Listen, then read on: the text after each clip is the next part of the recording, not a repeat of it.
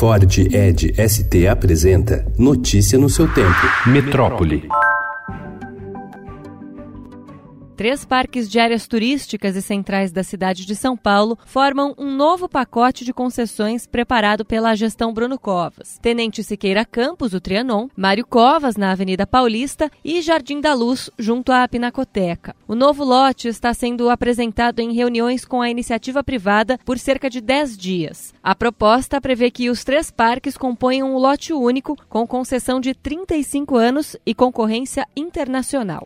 A Universidade Federal do Rio de Janeiro anunciou que não pretende aderir ao programa Futurice, projeto lançado pelo Ministério da Educação em 17 de julho, nos termos em que a proposta foi apresentada até agora. O Conselho Universitário, órgão máximo da UFRJ, tomou a decisão anteontem. Sob a alegação de dar mais autonomia financeira às universidades e institutos federais, o programa prevê que organizações sociais passem a participar do gerenciamento de recursos dessas unidades.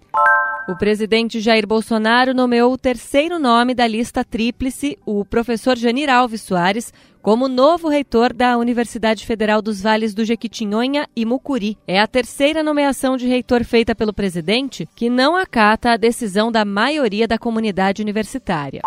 A partir da própria experiência ou de amigos e parentes, pessoas das mais diferentes profissões estão desenvolvendo aplicativos para ajudar quem tem deficiência ou alguma síndrome a se comunicar, ter o aprendizado acompanhado e até ter uma experiência mais agradável ao fazer passeios. No Brasil, há projetos consolidados e eventos da área atraem quem quer elaborar futuras ferramentas. Acompanhar as dificuldades enfrentadas por um amigo deficiente durante um evento fez com que o engenheiro elétrico Eric Muniz, de 32 anos, pensasse em um aplicativo para avaliação de acessibilidade em estabelecimentos comerciais. Enquanto esse aplicativo não é lançado, os cadeirantes têm como baixar o Guia de Rodas, uma plataforma lançada em 2016 e que já tem avaliação de locais em 1.200 cidades de 100 países. Notícia no seu tempo. É um oferecimento de Ford Edge ST, o SUV que coloca performance na sua rotina até na hora de você se informar.